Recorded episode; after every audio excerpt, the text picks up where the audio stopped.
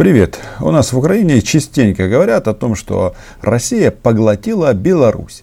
Хотя, как мне кажется, ну, не стоит бежать впереди паровоза. И да, Лукашенко диктатор, но все-таки пусть он будет белорусским диктатором, а не эта страна будет полностью под властью Кремля. Так вот, а, такое мое мнение в разнице между Лукашенко и Путиным разделяет и наши друзья из Европейского Союза.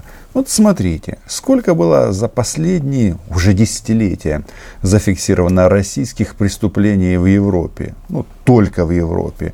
Не говоря уже о войнах с Грузией, с Украиной. И что? Степень санкционного давления на Россию, ну, мягко говоря, ну так, несерьезно. Если бы не было истории с MH17, то, наверное, бы все ограничилось бы просто вот этими вот а, глубокими озабоченностями.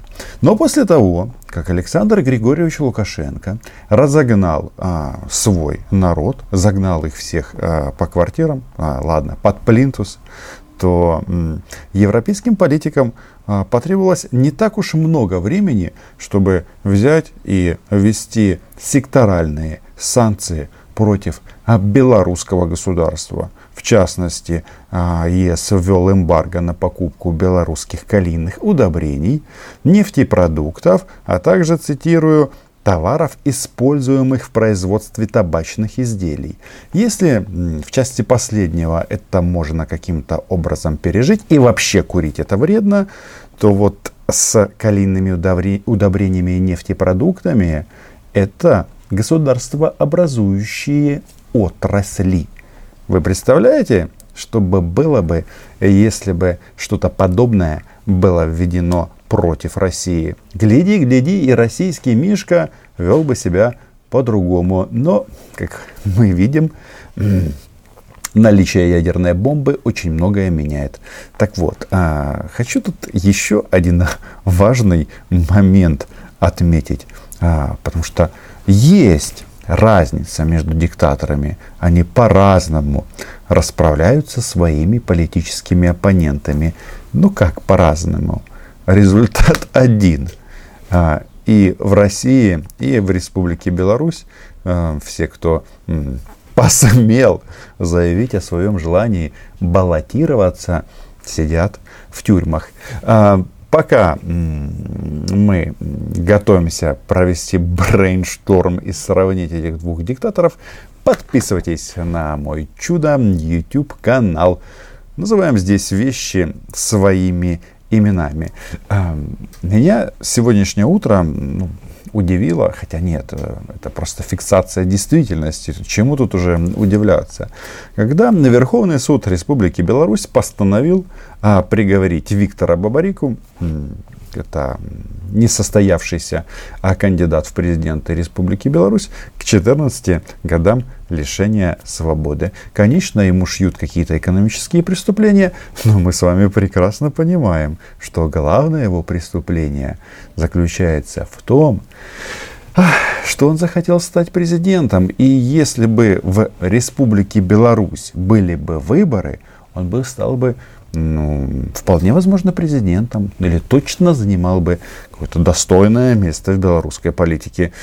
Но нет, а, его ждет тюрьма. Что особо забавно, что Виктор Бабарика, он же а, вообще-то был головой правления Белгазпромбанка, то есть банка Газпрома. И мы помним, что перед началом протестов Александр Григорьевич подозревал каких-то российских олигархов в том, что они хотят создать а, условия для оранжевой цветной революции в его прекрасной стране. Самих белорусов он, естественно, не рассматривает. Но вот кое-что изменилось, и теперь Владимир Путин, он а, лучший друг и старший брат, и бла-бла-бла. А Бабарика в тюрьме. А его спонсировали российские олигархи. А, банк Газпрома. А Газпром это чья компания? Кремля. Это компания Путина. Ну, вот так вот э, э, пути диктаторов неисповедимы. Почему я говорю, что у них тут разные подходы э, у Путина и Лукашенко? Ну, потому что, ну, смотрите, Лукашенко сразу действует как, как э, каток, вырубает сразу на 20 лет, ну, на 14. Хотя там, где 14, могут еще что-то дорисовать. Путин же постепенно сажает и прибавляет. Вот а, есть у нас несколько российских треков. А, например, такой бывший губернатор Кировской области Никита Белых. Он из либералов, а, тоже такой правильный правильный, потом пошел работать на систему, система его сожрала и вот сейчас варит, переваривает. Его срок сейчас заканчивается, и сколько он уже лет, 6 отсидел, кстати. Выясняется, что возбудили новое дело. Это я все к чему? Что отцу русской демократии Алексею Навальному приготовиться. Да, он сейчас тихонечко отбывает сроки, вроде как о нем все забыли. Протест полностью раздавлен. Сейчас будут выборы в Госдуму. Я думаю, даже на улицу никто уже не выйдет, потому что некому. Ну, так тут складываются обстоятельства.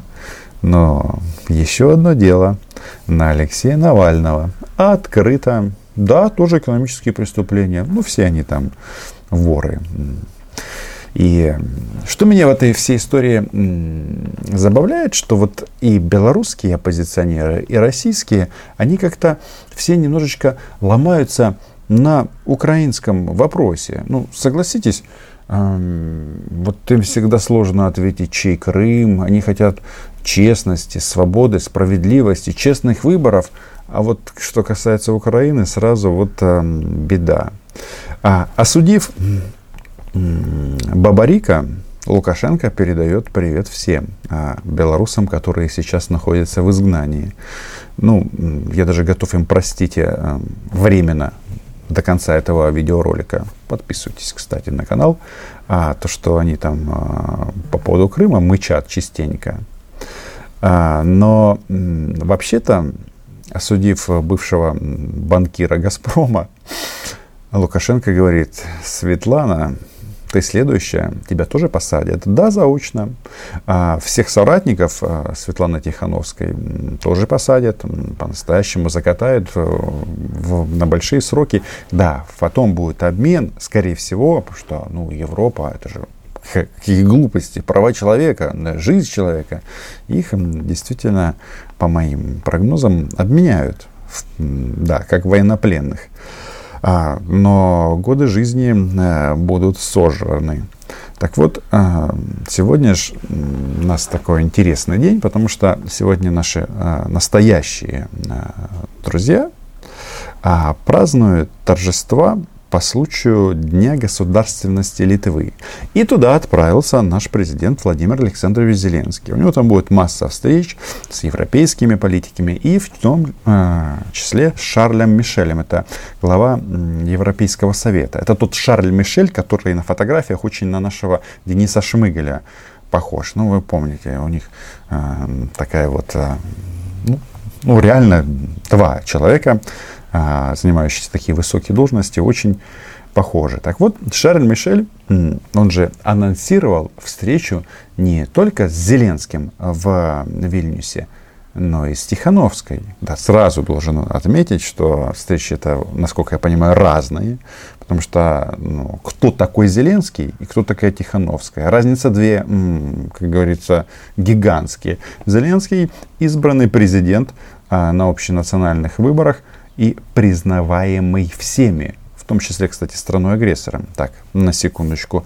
А Тихановская, ну да, ей все сочувствуют. Ее назначили на Западе лидером демократической Беларуси. Даже ей дали некий а, статус официальный официального представительства белорусской демократии. Дипломатический статус. Я, правда, хочу задаться вопрос сам тогда, а дипломатический паспорт какой страны у нее? Это же важно. Ну, понятно, у Светланы все будет хорошо, а, но, опять же, вот когда она выступала в Республике Беларусь, то вот у нее как бы по России такие ну, неоднозначные позиции были. И я хочу сказать, что масса белорусов, многие из них эмигрировали в Украину, вообще считают, что все вот эти вот люди, которых сейчас раскатывает э, Александр Григорьевич, они-то по своей сути пророссийские товарищи, и э, масса была соответствующих э, заявлений, что Лукашенко слишком жесток к России, там еще что-то. Ну, это вот как раз период а, до того, как он снова стал с Путиным братьям.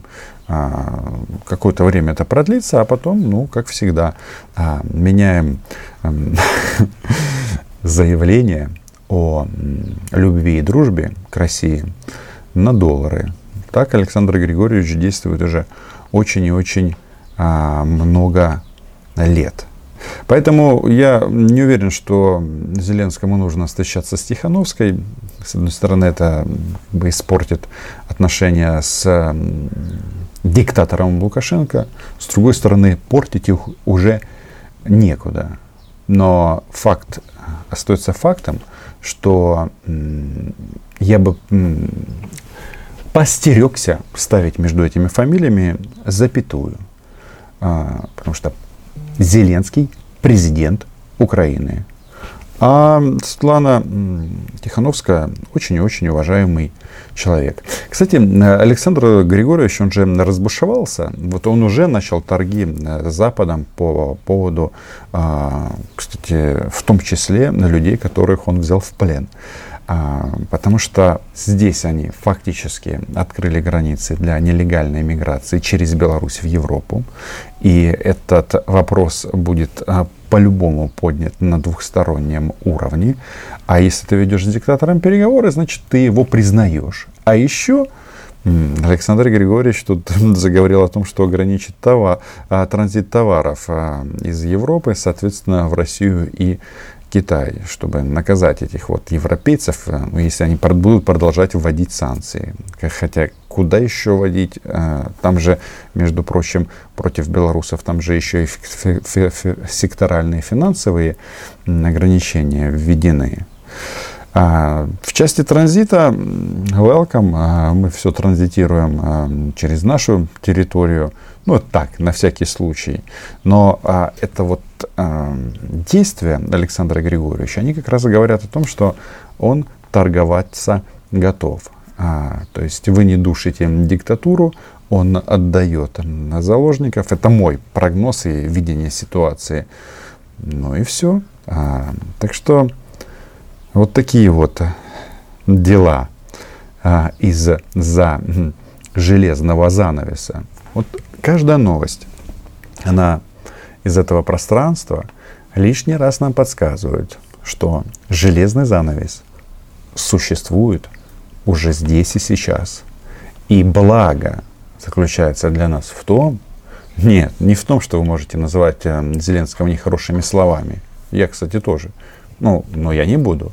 А, а в том, что у нас будут выборы, и тот же Зеленский сможет переизбраться на, на второй срок по-настоящему. Так говорит сегодняшняя социология. Как оно будет, не знает никто, потому что настоящие выборы. Вот. А в целом э, ситуация такова. Э, Украине, можно сказать, э, сказать, повезло, за исключением, естественно, оккупированных территорий, где российский оккупационный сапог. Я говорю о Крыме и Донбассе. Подписывайтесь, лайки, репосты. Отдельное спасибо патронам и патронессам.